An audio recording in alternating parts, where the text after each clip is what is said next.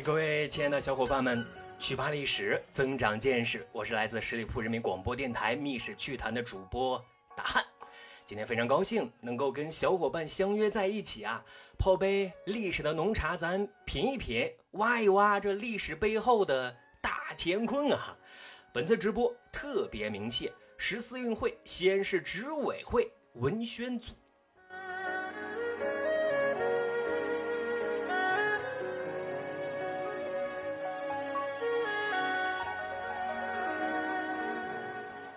熟悉密室趣谈的小伙伴们应该对这首曲已经很熟悉了啊！今天咱不放这首古韵古调了啊，来听这样一首很凡尔赛的关。他俩没逃我，那我就早去找回来，热闹就回来。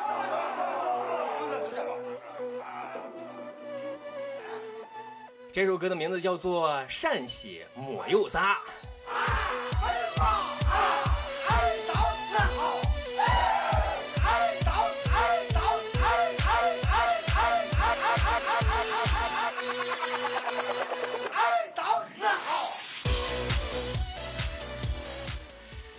大概解释一下啊，节目一开始或者说这首歌曲一开始的时候，是话音老腔的这些老艺术家们啊，在谝闲传，说大家准备好了吗？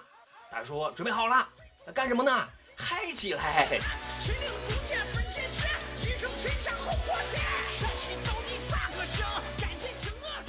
其实熟悉密室趣谈的小伙伴一定都很清楚啊，大汉是一个地地道道的陕西人啊。很多来陕西旅游的小伙伴都问大汉，呃，来西安逛啥呢？其实陕西真的没有啥，哈哈，就是有一个十三朝的古都名叫西安啊，就是有一堆泥捏成的兵马俑，就是有那杨玉环洗澡的水池子叫华清池，还有那大雁塔，哈，唐僧遗经的地方。哎，对对对对了啊！近些年还有这个永兴坊的摔碗酒，大唐不夜城的那个不倒翁小姐姐还是蛮火的呀。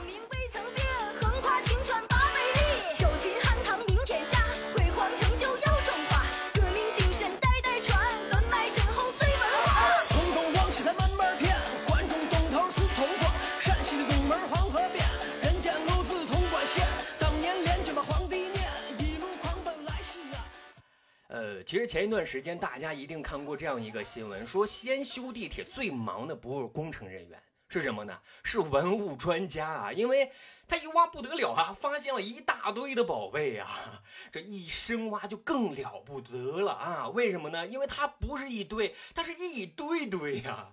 啊，这个是，这是汉朝的墓群，哎，这是唐朝的墓群，我的天哪，这等级规格还都是超高的，所以。刚才放的这首《陕西木有撒》里头的啊，呃，这个歌词里头有一段说的特别好，叫做什么呢？叫中华文化这发祥，文化渊源时间长。陕西其实木有撒，始皇嬴政统天下。唐僧遗经大雁塔，西游故事传万家。名城名景扬中华，百万皇帝呃，百位皇帝埋地下。炎黄二帝渭水源，文人墨客玉华夏。思路从咱这出发，向西横歘了。欧呀，昭君出塞别西汉，忧思自叹弹琵琶。贞观之治稳江山，开元盛世商业繁。科举制度贤能献，文化包容后人赞。西周初年把名起，哈，清朝正名叫陕西。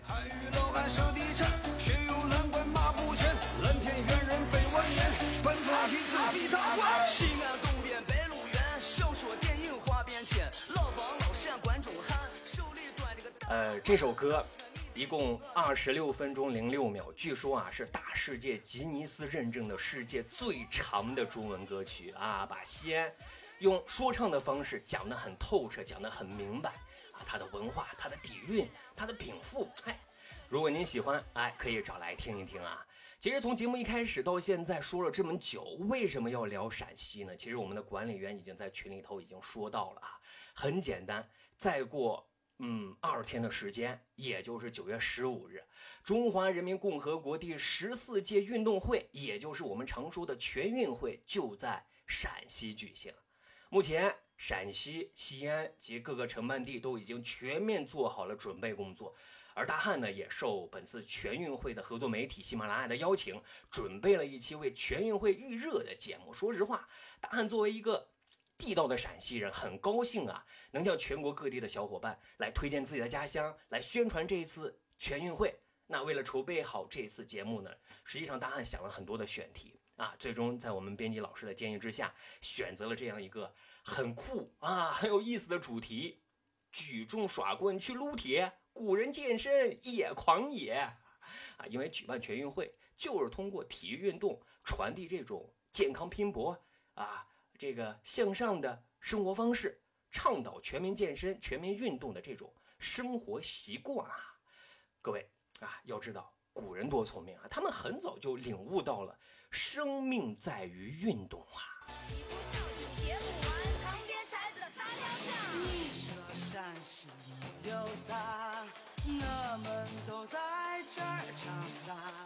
哎，其实说到生命在于运动，突然想到了，补充一个小小的知识点：生命在于运动是谁提出来的？各位，是谁提出来的？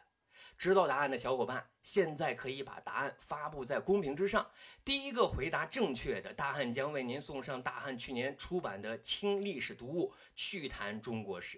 而本场直播呢，大汉也将会自掏腰包啊，为小伙伴免费送上三本签名书。呃，这本书怎么样呢？顺便推荐一下这本书啊。这个《趣谈中国史》呢，是由中国法制出版社出版的，可以说是浓缩了大汉十余年来深挖去疤的那些历史边角料的精华啊，就。王婆卖瓜，自卖自夸一下啊！我觉得这书有四个亮点。第一个呢，就这个书，整本书都是以段子的形式，趣谈不细的谈啊，内容它不八股不教条，而是尽可能的生动有趣啊，这个呃新鲜活泼，所以每一篇文章里头您都能看到意想不到的内容。这是第一点啊。第二点就是整本书深挖去疤的都是那些正史里他没有细讲的。您比如说。您知道宋神宗为了跟皇后离婚，他费了多大的劲儿吗？哈，历史上本可以靠颜值，却偏偏选择靠实力吃饭的大神，您知道有哪些吗？家里头有一只母老虎啊，当然带引号的母老虎啊，是一种什么样的体验？嗯，还有媳妇儿跟妈同时掉到水里，您猜古人会先去叫谁？还有很多有料的历史译文都在这本书里可以找到的哈。这是说的第二点，第三点其实是最重要的，就是有思考。历史被我们定义了很多，但是历史的力量却是远远被我们低估的。在这本书里头，试图呢就是在轻松愉悦的阅读当中传递一种历史的力量，那就是透过这些一段段历史去总结、凝练、反思、提升啊我们的思想认知、生活认知、行为认知啊。这个之前大家一直在提在讲，呃，为什么呢？因为进而去让我们。更加热爱当下的生活，去拥抱不确定的明天啊！这也是大汉写这本书最重要的一个目的了啊！这是第三点啊，第四点啊，我觉得是这本书的装帧特别特别的精美啊，特别特别的匠心。呃，可以在呃很多平台上可以看到大伙的留言，就说冲着这本书的装帧也是非常值得收藏购买的啊！我们看，我看我的管理员已经把这个图片已经发到群里头啊，如果大家。有有有有有有喜欢的啊，我们可以看到，嗯，来我看一下我们的公屏上啊，有没有小伙伴已经回答正确？哦，我好像看到了啊，有一个，嗯，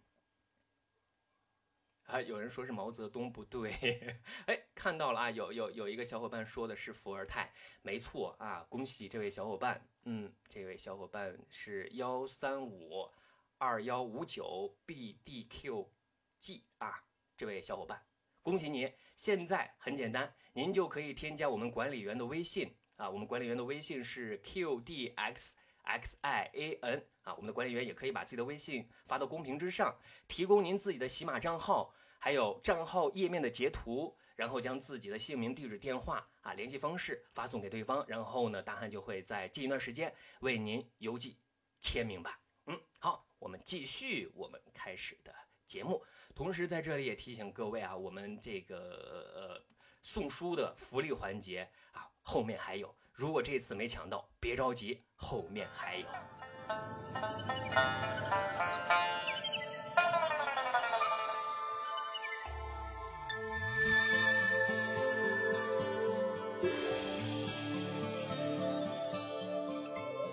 其实刚才我们小伙伴已经说到了啊，这个提出“生命在于运动”的是法国启蒙思想家伏尔泰，他率先提出来的。我们古人也有相似的认识，比如说“流水不腐，户枢不蠹”，蠹蛀虫的意思啊，为什么呢？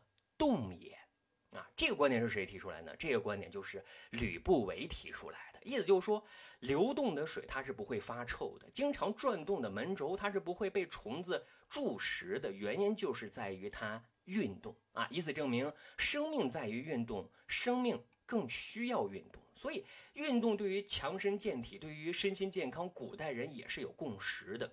那么接下来的时间，大汉就跟各位小伙伴一起来讲讲古代的那些花式全民健身运动。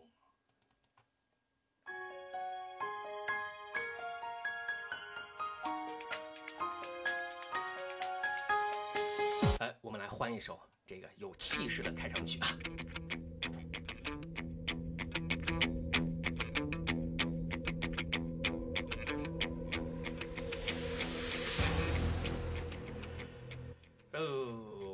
衡量一个人是否强壮，很重要的一个标准是什么呢？各位可以猜一猜，肯定不会跟我们现在一样，看嗯有没有八块腹肌啊。古代不会去衡量这些，他衡量的是什么？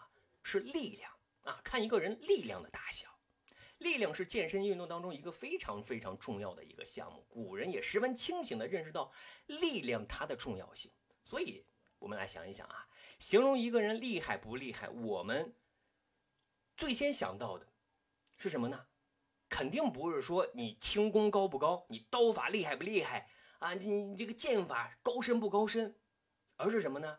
而是我们会用一系列的词来形容这个人的力量到底大不大啊？比如说力大无穷、力能扛鼎、手无缚鸡之力啊，等等等等啊，都是说力量的。可是有问题啊，就是说古人他也没有健身房啊啊，那个时候也没那条件呀。那古人怎么进行力量训练？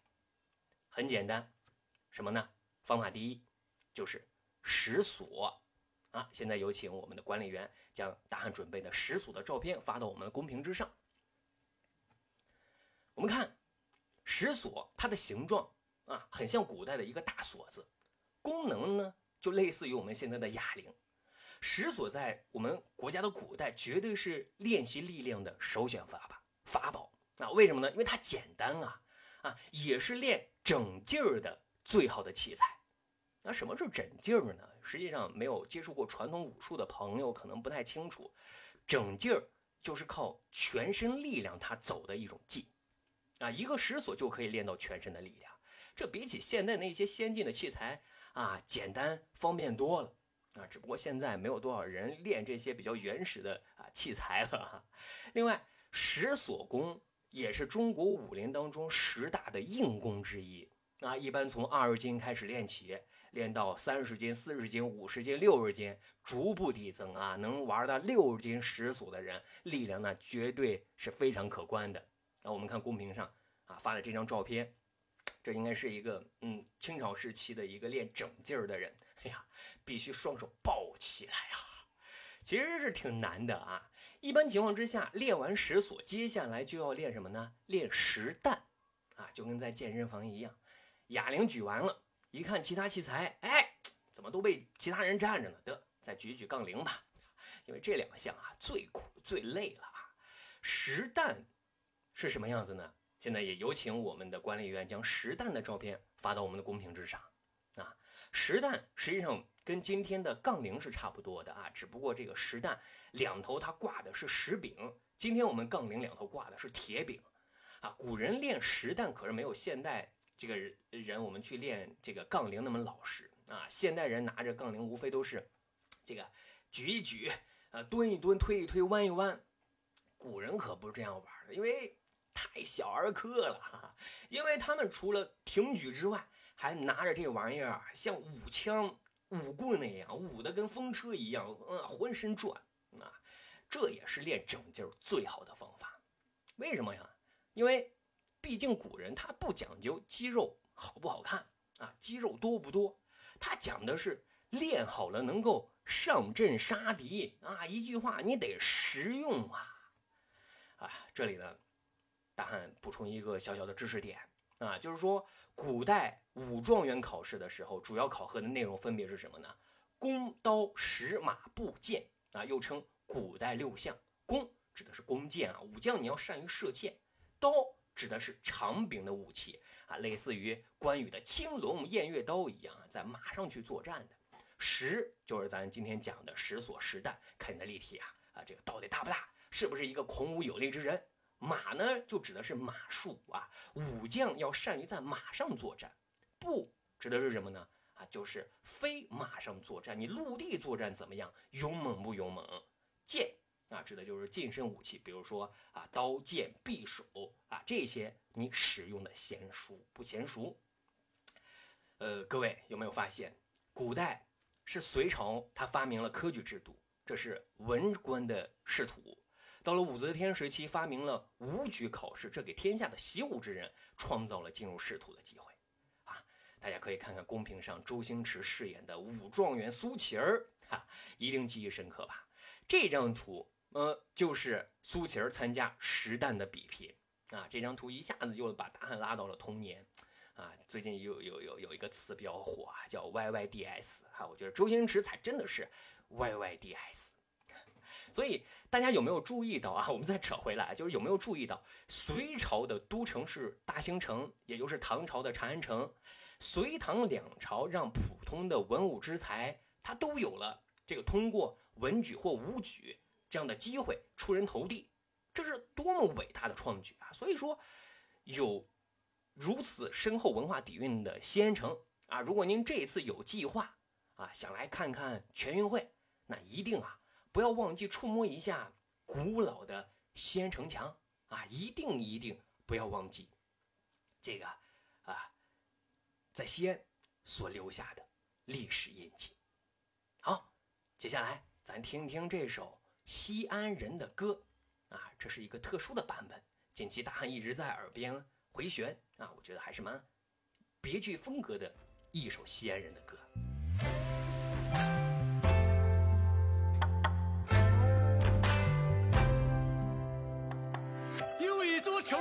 它让人来割舍。有一种怀念，它叫做曾经来过；有一种旋律，它扯着嗓子唱歌。在它的中心，人们叫它鼓楼钟楼。有人说西安水土让人变得懒惰，来大坝挖坑，我教你啥叫生活。是谁的心啊，印象留在黄土高坡？来跟我唱一首咱西安人的歌。西安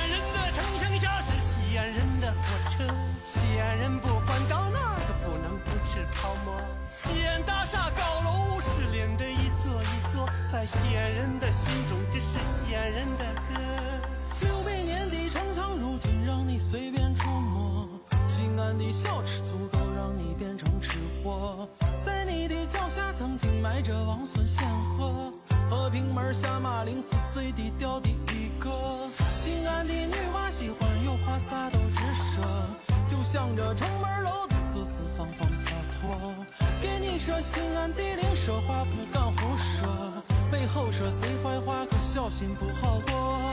西安人的城墙下是西安人的火车，西安人不管到哪儿都不能不吃泡馍。西安大厦高楼四连的一座一座，在西安人的心中，这是西安人的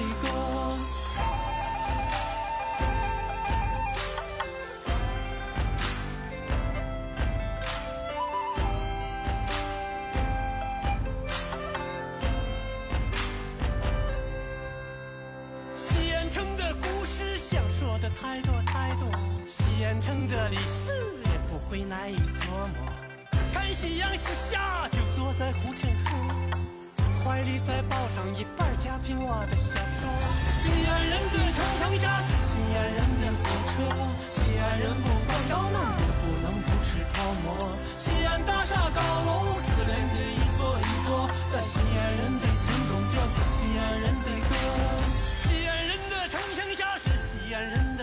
车。西安人不管到哪儿都不能不吃泡馍。西安大厦高楼失联的一座一座，在西安人的心中，这是西安人的歌。西安人的城墙下是西安人的火车，西安人不管到哪儿都不能不吃泡馍。西安大厦高楼失联的一座一座，在西安人的心中，这是西安人的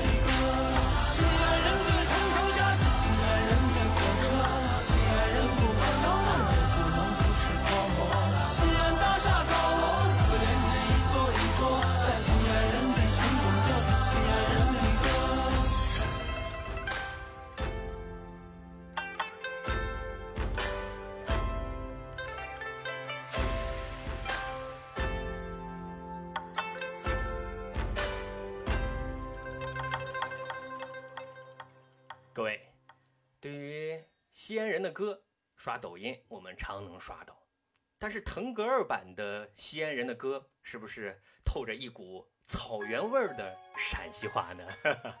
非常有意思啊。那其实我们接着来讲我们的全运会啊，这个我们讲讲讲全运会这个带动的啊，我们的这个全民运动。那古人也有全民运动，其实。力量的训练更多的都是习武之人的追求。对于大多数普通人来说，通过运动追求健康啊，呃，这个最简单、最容易的做法是什么呢？其实是什么呢？广播体操。各位没有想到吧？古代其实也是有广播体操的，它的发明者是谁呢？也不是别人，那正是华佗哎。提起华佗。你可能会想到他是第一位使用麻佛散全身麻醉来做手术的外科医生，但是您可能不知道，他还是一位健身专家啊！他通过自己的体育实践创编了我国古代第一部广播体操，名字叫做什么呢？名字叫做五禽戏。五，一二三四五的五禽，对，五禽戏啊，禽禽兽的禽，戏啊，戏曲的戏。什么是五禽戏呢？也很简单，实际上就是模仿老虎、鹿、熊、猿、鸟这五种禽兽的神态动作，编创了一套健身强体的保健操。比如说呢，模仿老虎扑动前肢，哇啊，模仿鹿转运头颈，嗯，还有模仿熊扑倒再站起来啊，模仿猿尖角纵跳。还有鸟的展翅飞翔等等啊，来舒展和运动自身的各个关节和部位，以达到强身健体的目的。各位，这里必须强调一点啊，这个五禽戏广播体操要比瑞典发明的医疗体操要早一千多年，即使是在这个世界体育史上也是别具一格的独特创造啊。据说呢，华佗本人在许昌的时候啊，天天指导那些比较瘦弱的人在空旷的地方练这个体操。啊，华佗呢有一名学生叫做吴普，就坚持用这种方法啊，坚持锻炼身体，活到了九十多岁啊，听力和视力都特别的好，牙齿也特别的完整牢固啊。不过很遗憾，就是说华佗五禽戏的具体动作啊，早已经失传了。后世呢所传的五禽戏，实际上都是后后人所编辑创作的啊。有一次呢，我就跟后世这个流传的五禽戏去练习啊，什么弯弓射雕。降龙摆尾，金鸡独立。我媳妇儿就在一旁问啊：“嘿，你练的这是九阳真经，还是还是还是葵花宝典？” 其实，关于古人的花式运动，还有一项是最为奇特的，说什么呢？搬砖。搬砖，各位，您没有听错啊！我们现在经常戏称啊，将自己辛辛苦苦的。这个工作啊，比喻成搬砖，透着一丝凄凉的感觉。但是在古代，真的有人把搬砖这件事做的特别特别有意义。那一个是强身健体，一个是搬砖明志，确定自己的志向。啊，这是一个什么样的故事呢？接下来，请听大汉为您详细扒来啊。晋朝有一个大将，他的名字叫什么呢？陶侃。那大伙可能不太熟悉他，但是他的曾孙子您一定熟悉。他曾孙子叫什么呢？陶渊明。啊，是当年陶侃大将军平定了一场大规模的叛乱，啊，因为功很高，封了大官，过起了非常优越的生活。这日子一久，陶侃就觉得，哎呀，不能整天这样养尊处优啊，把身体都给荒废了。于是呢，他每天就做起了两次他自己设定的独特运动。早晨呢，把一百块砖从屋内搬到院子里，啊，晚上又把这一百块砖啊搬回到屋内。哎，就这样，陶侃每天坚持不断的搬砖，让大家都惊呆了。这什么操作啊？于是就有人好奇的问他啊，为何要这么辛辛苦苦的搬砖呢？陶侃就说啊。我刚刚打完仗，啊，过后却过着非常悠然安逸的生活，再这样下去我就废了。如果我不这样做的话，以后再要打仗，恐怕那我就很难再胜任了。各位，要不要很佩服？呃，我觉得来点掌声，确实很佩服啊。别人看陶砖，那看陶侃去搬砖，以为他搬的是辛苦，搬的是无用功，搬的是寂寞。但是对于人家陶侃而言，搬砖是一件很快乐啊，很有意义的事情。因为搬砖不仅能够锻炼体魄，还能不忘志向。那在此呢，向如此自律的人，我们再次致敬。呃，不过呢，这个最近看朋友圈，有朋友发出灵魂的质问，他就说：“ 请问各位正在减肥的朋友，当你为了减肥饥肠辘辘的在撸铁的时候，脑海里最真实的想法是什么？是撸串儿，还是撸串儿，还是羊肉泡馍，还是 biang biang 面呢？” 来听这首歌《西安美食》。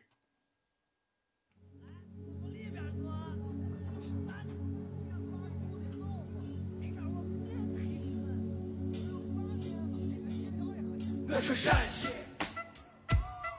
我是陕西，我是陕西，我是陕西。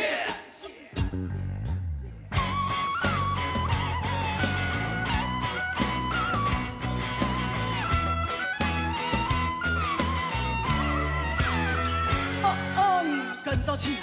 我我的上气不接下气，穿上褂子，穿上大衣，出门打个的。上到处都是一股香风腊雨，要铁饭论美食，还得输在三秦大地。从来不吃什么意大利的通心粉儿，好好上个一看俺们的岐山擀面皮儿，老外的汉堡包跟价钱卖的美，一个来吃肉夹馍，找你 PK 的早不减肥。来根钟楼小奶糕，如果你怕热，来碗春发是葫芦头。如果你怕冷，干一瓶西北辣啤酒。说一声猛，不喝酒的女同志来开瓶冰峰。凉粉、酸菜炒米、春卷、醪糟还有胡乱鸡、酸汤饺子、灌汤包子、醋粉想太多，来再来点辣子。人生难得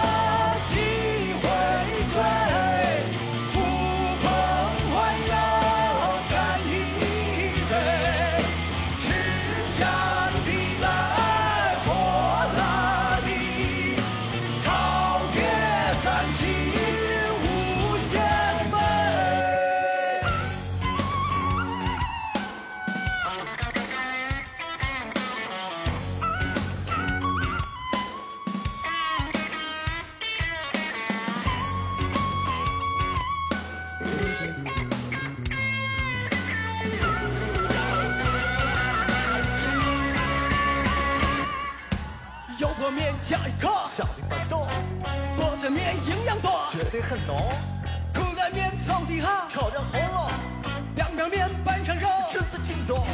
江肥面连汤带粉儿，鸡杂碎，岐山面臊子多，历史悠久，酸菜面有点辣，小心舌头。炸酱面燃一点，吃不了再都这擦。对，伙计，来碗面汤。荞面饸饹包谷子儿让你擦擦。现在这时代提倡粮食要吃杂，韭菜盒子、粑粑辣子、锅盔鸭子，你吃完一定止不住狂流哈喇子。槐花面饭、柿子饼儿、桂花稠酒，春夏秋冬在老山东有。个好胃口。再有我、天还有粉蒸肉，东南西北来的客人都舍不得走，走，伙儿们一起吃三秦美食。共同推广咱的陕西小吃，走，姑娘们一起吃三秦美食。共同发扬咱的陕西小吃，走，伙计们一起吃三秦美食。共同推广咱的陕西小吃，走，姑娘们一起吃三秦美食，共同发扬咱的陕西小吃。我说陕西，我是陕西，我是陕西，我是陕西，来，我们一起来，我是陕西，嗯，我说陕西，我是陕西，我是陕西。人生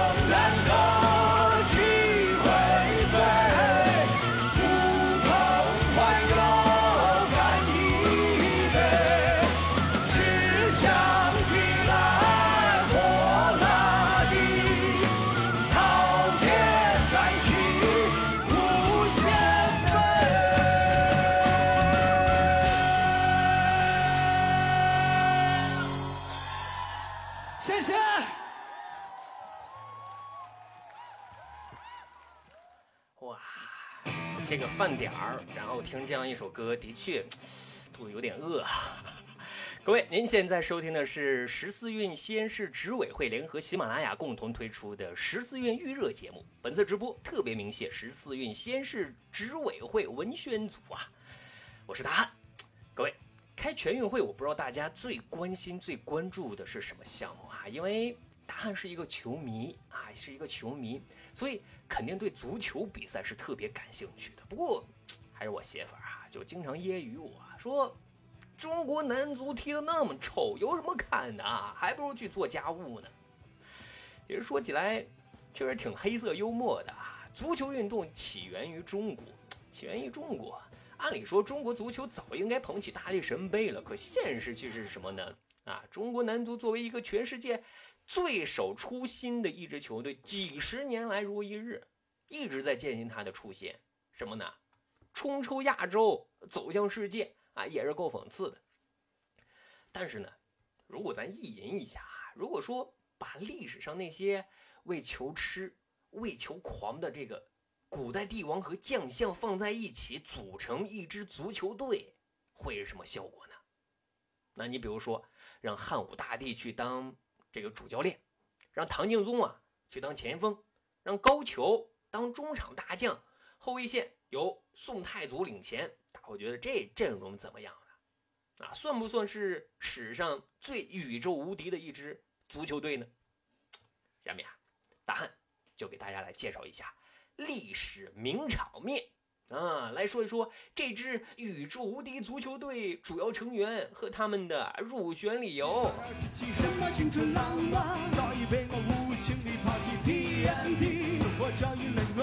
坚持的动力就是有天我会把你大大的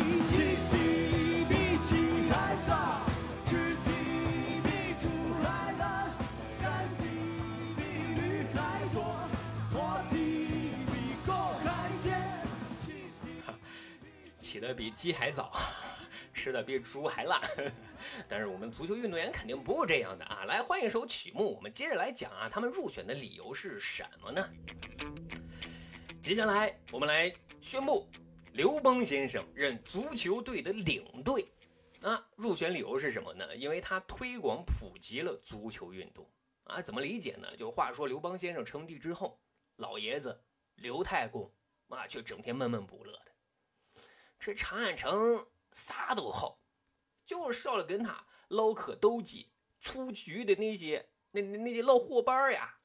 啊，刘邦挺孝顺，就命人在长安城东，按照老家沛县的模样，规划建设了一座新城。啊，还把自己老家的乡亲们都接了过来。老爷子看见这些老家伙，甭提有多开心了。啊，没事就跟这些老家伙斗鸡啊、踢球，好开心，好欢乐呀。最重要的是，老爷子爱踢球，刘邦自己啊也爱看，他还专门在皇宫当中建造了世界上第一座专业的足球场，叫居城，啊，相当于现在的鸟巢啊。当时的知名度不亚于啊什么老特拉福德、伯纳乌这样的大场子，啊，一些重要的比赛也都在这里举行。那正所谓上有所好，下必甚焉。在刘邦先生的倡导推广之下，足球运动在西汉上至王公贵族，下至平头老百姓都是最爱呀。所以让刘邦先生啊当这个领队，应该是当之无愧的。但说来，这个一个足球队最核心、最重要的，莫过于他的主教练了，因为能否知人善用，怎么样排兵布阵。怎么样科学训练？怎么样激发球队的这个战斗欲？等等等等，这些都是非常有学问的。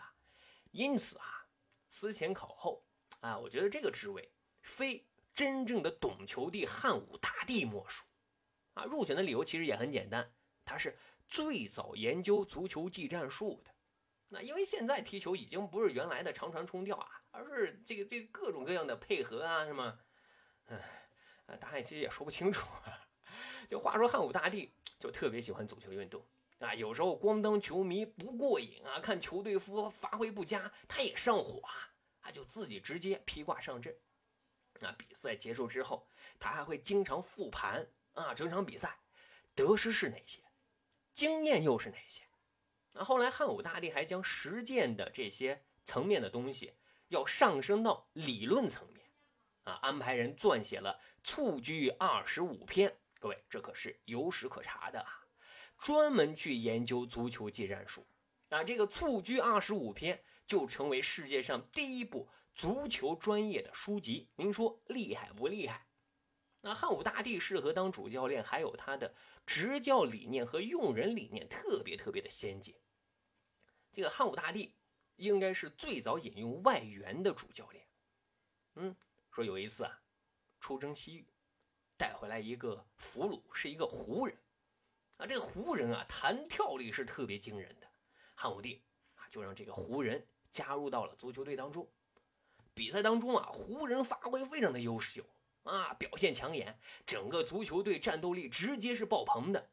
所以你说，有理论的支撑，又有独到的用人眼光，汉武大帝无疑是这支足球队。啊，主教练的最佳人选。哎呀，放出了西安女娃的声音。好，我们再来啊，换一首，换一首陈月啊，换一首陈月的，我们再接着来讲啊。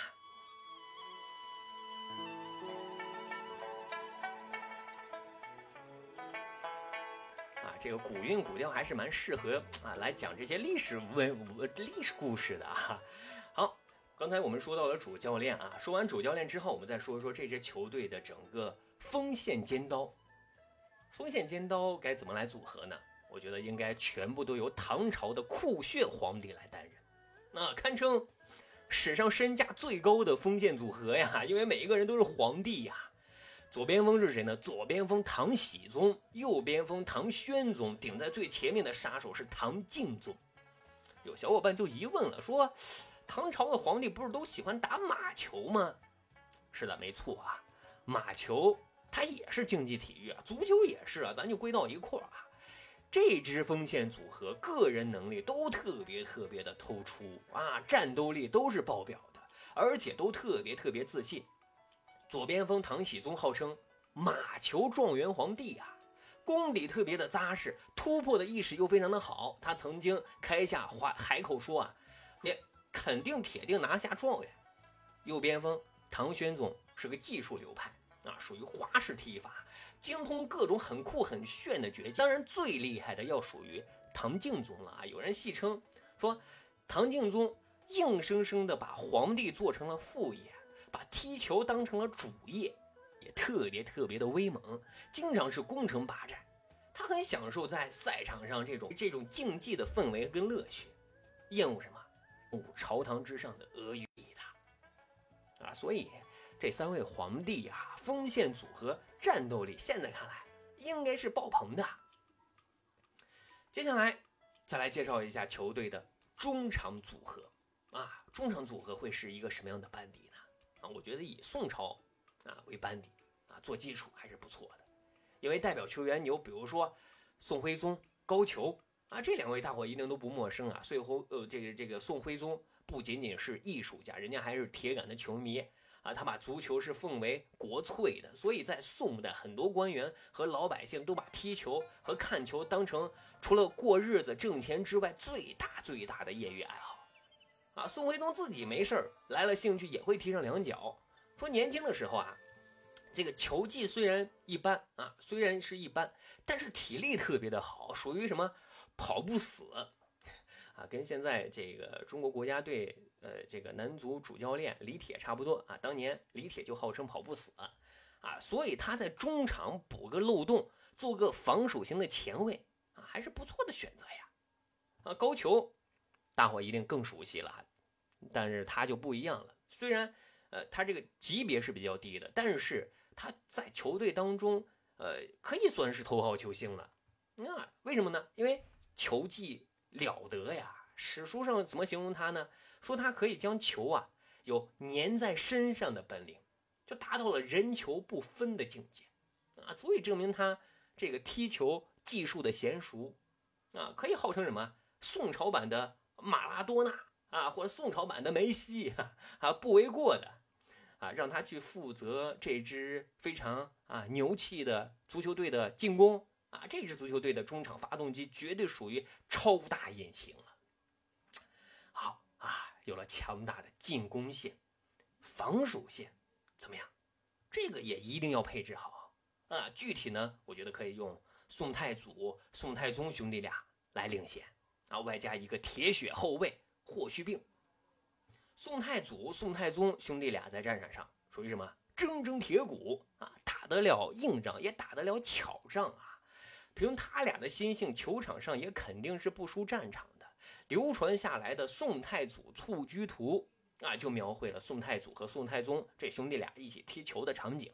那那也叫什么稳准狠啊！配置霍去病将军，这刚才咱讲过啊啊，加入这个后卫线啊，主要考虑霍去病一线的这个经验是非常丰富的，他善于激发团队的士气。那史料记载说，有一次。霍去病远征去打匈奴，可是供给不足啊，军中缺粮，那军中无粮，心中多慌啊。霍去病决定啊，霍去病就决定在军中啊组织开展一场士兵足球比赛啊，以振奋士气。结果怎么样？意想不到的好啊，最终是顺利的度过了难关。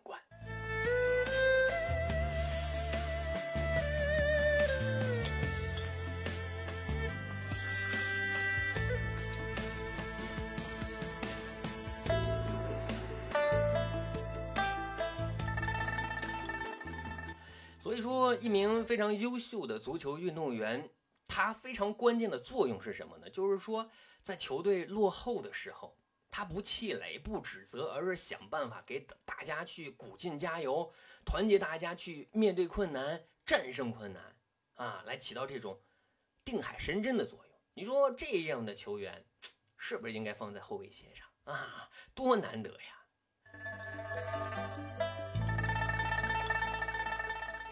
好，现在我们已经说完了整条防线啊，接下来就是非常非常重要的一个位置了，哪个位置呢？守门员啊，守门员这个位置该让谁来担任呢？想来想去，足球队不能只是王侯将相啊啊！说了这么多，都是一堆牛人，老百姓也有牛人啊，不是说吗？民间有高手啊，高手藏在民间的，比如说用生命踢球的汉代人。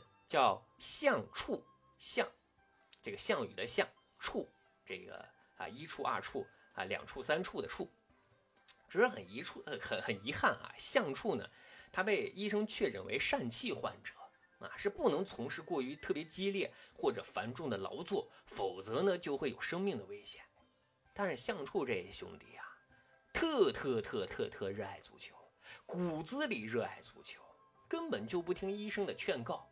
知道哪块有足球比赛，立马报名参加，结果被拒了啊，直接吐血而亡。项处应该是历史上第一个被记载的足球运动员，赛场猝死的啊。虽然史料说这个并没有记载他的球技怎么样，但是你说凭借他的这种干劲儿、韧劲儿啊，让他去守个门一定不会让我们失望吧。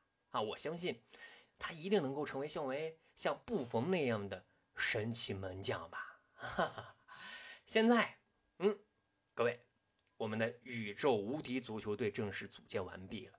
那再意淫一下，这支球队如果踢现在的世界杯，中国队距离大力神杯还遥远吗？哎呀，我觉得应该不会远吧。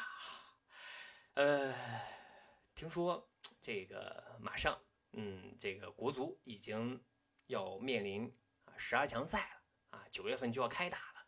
在这里啊，咱也祝中国男足能够早日实现自己的梦想，冲出亚洲，走向世界。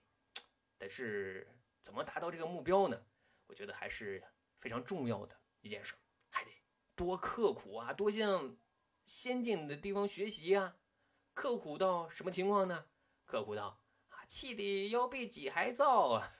来听这首黑撒乐队的《起的比鸡还早》。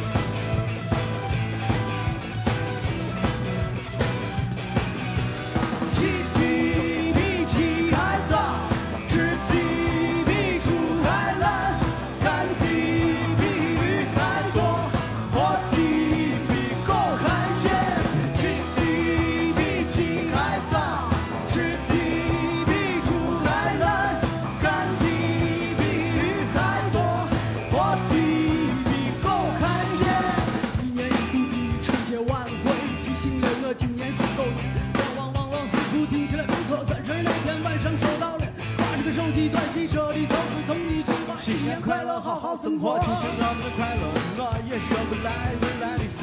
如今谁也没法猜，我无非都是沿着每条父母给的路，一步一马黑，沿着理想向前追。转眼我竟离开校园快有三年，当年的满腹经纶、满胸抱负都变了钱，什么梦想、思想、理想、幻想全都成了鬼。总要当个风流诗人，变成要当风流老板，每天朝九晚五，像个拧紧发条机器什，么青春浪漫，早已被我无情地抛弃。TNT 生活教育了我。坚持的动力就是有天我会把你大大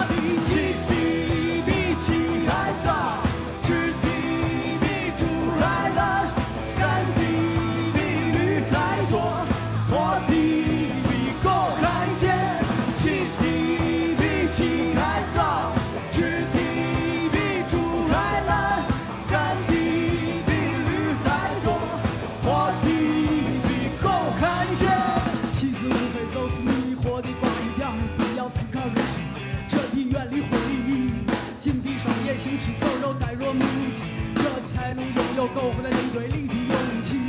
这个社会需要热情，需要竞争。我都强势之后，活的才是现代白领。我感觉自己就像一个被控制着的风筝，现在谁的手里，反正我也搞不清。二十一世纪啥最管？是人才，可读了这么多年书，连个毛都不顶。我风餐露宿挑灯也读。混着吧，长大的文凭。一月八百大洋工资走咋能昏迷不醒？啥时候才能混出个头？我才能混啥蛋，时候才能想明白？我算个啥？一天一天老了。力气慢慢少了，就算粉丝激素，我也没心没劲儿在暖。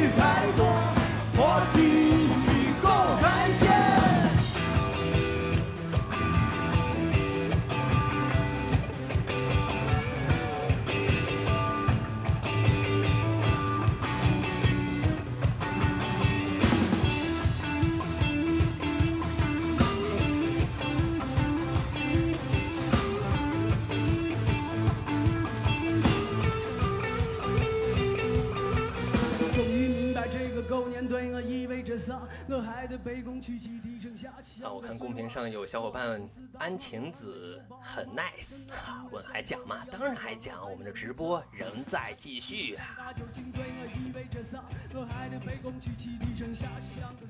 呃，这首这首这首歌，呃，蛮蛮蛮有意思的。来，咱换一首。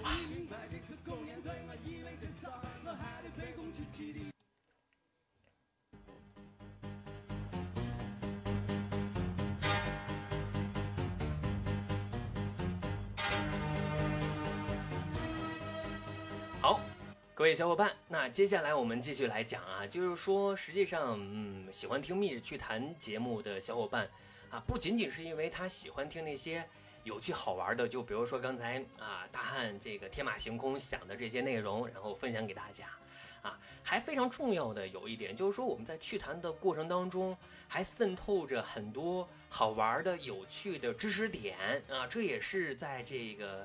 呃，我们的节目宗旨当中经常提到的，就是说长见识、长谈资。我们的节目不是哈哈一笑就结束的，而是希望在这个过程当中能够带给您更多的知识点和收获。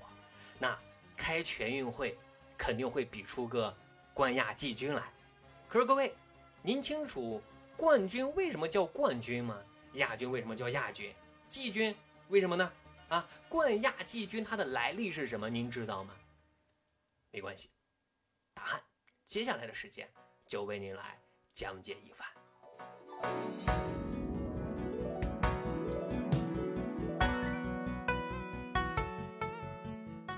其实“冠军”一词在我国最早起源于公元前这个二百零九年，当时是为了反抗秦朝的暴政啊，爆发了中国历史上啊非常大规模的农民起义。当时因为楚国一位反抗暴政的大将，名字叫宋义，宋。宋朝的宋义，义气的义啊，英勇善战，屡屡挫败秦军，特别厉害，战功赫赫啊，位居众将之上，因此呢，人气特别的高啊，就被人尊称为青子冠军。哎，冠军一词由此产生，因此大将宋义是古代历史上第一个荣获冠军称号的人啊。之后，冠军一词，冠军一词。就被后世所沿用啊。我们刚才提到的霍去病，就是因为战功显赫，被官拜为骠骑将军，啊，封冠军侯。魏晋南北朝时期都设有冠军将军啊，唐朝也设有冠军大将军的官衔啊。至于亚军呢，是怎么来的呢？亚啊，是次一等的意思。比如说，古代我们将仅次于自己父亲的人称为什么？亚父啊，将仅次于孔子的孟子称为什么？亚圣，对不对？还有汉朝的时候，准备将啊马上升为宰相的御史大夫称为什么？称为亚相。亚就是仅次于冠军的第二名啊，因此冠军之后的第二名就称为什么？亚军啊。这是亚军的来历。那季军的来历是什么呢？季军它的来历是根据。节令和兄弟排行而确定的。那在我国旧历当中，春季这一季当中有三个月，分别是孟春、中春和季春啊。季是排行第三的啊。兄弟的排行也是伯中季啊，季都是老三的意思，所以季军老三啊，季军老三，就这么来了啊。所以这就有了。冠军、亚军、季军的来历了啊！那么接下来问题就来了，各位，谁知道第四名叫什么呢？嗯，我们的福利现在就要开始了啊！现在有小伙伴知道这个第四名在古代应该称为什么？如果您知道，可以将答案写在公屏之上。第一个回答正确的小伙伴将获得由大汉。那为您提供的《密室趣谈》签名本哦，趣谈中国史的签名本啊，有小伙伴知道吗？啊，这个问题似乎 有点难啊，有点难。嗯，我们的小伙伴有说好卡是吗？不对，传卢不对。嗯，还有吗？电军，very good 啊。拔牙刺是吧？啊，恭喜这位小伙伴拔牙刺，您现在回答的是正确的，对，没问题。第四名就叫做殿军啊，第四名就叫殿军。我们这位小伙伴就可以将自己的这个信息啊来添加我们的管理员的微信。具体的这个呃方法呢，我们可以翻翻公屏前面的内容是有的，可以添加我们管理员的微信，然后将你的相关信息发送给管理员，随后大汉就会将这个信息啊，将这个这本书啊送给您。呃，简单解释一下为什么是殿军呢啊？呃，实际上也很好理解，我们经常说殿后啊，殿后就是最后的意思啊，本来是。殿后之军的意思，古代军队撤走的时候，走在最后面的军队就叫什么？就叫殿军啊，称为。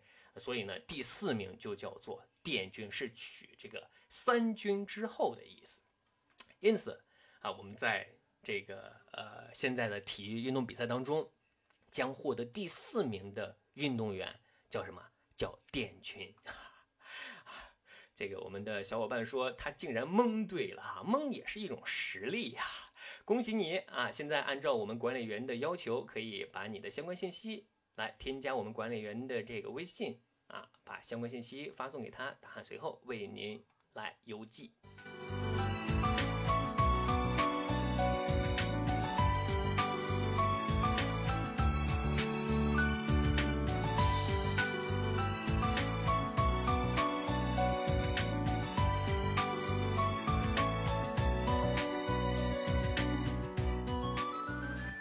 大汉答应的说是要送三本书啊，送三本书，现在已经送出两本书了哈。那接下来前面两道问题是不是有点难？好，好像有点难，是不是？但是还是我们的小伙伴还是很厉害的啊，非常优秀，的确非常优秀，很点赞啊。然后都回答了，回答出了这两道问题的答案。那接下来，嗯，大汉出一道简单的问题吧。这个问题，这个问题很简单，很简单，就是。啊，不知道大伙对大汉关注有多少呢？就是大汉所主播的《密史趣谈》是周几播出？周几播出？第一个回答正确的将会送上大汉。好厉害呀！好厉害呀！好厉害呀！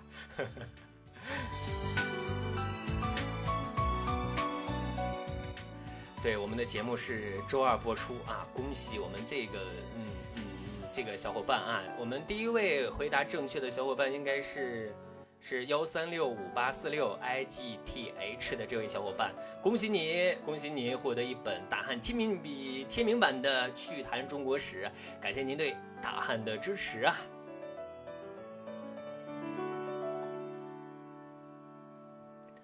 好，看看时间呢，嗯，看看时间已经来到了这个马上八点钟了，我们的这个本场直播也快要结束了。今天还是非常高兴能够跟所有小伙伴来在这里，呃，沟通交流，然后讲了讲大汉在这一段时间里，然后深扒去挖的一些有意思的关于全民运动、花式健身的内容。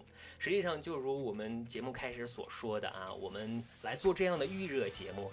啊，包括召开十四届这个运动会，最主要的目的就是传递一种健康向上的生活方式，啊，倡导去全民运动、全民健身。所以，加入进来啊，加入进来，让我们身体棒棒的，迎接美好的每一天。好，最后想说，嗯，啊，我们的小伙伴问怎么领呢？刚才已经说过了，那答案再解释一下。领取的方法很简单，就是添加我们管理员的微信。您可以往上面拉一拉啊，往上面拉一拉我们微信的这个名称，然后按照要求截屏相关的信息，发送您的邮呃发送您的相关信息之后，大汉会免费为您邮寄的啊，这个您放心。呃，我们的直播时间已经啊结束了啊，已经结束了。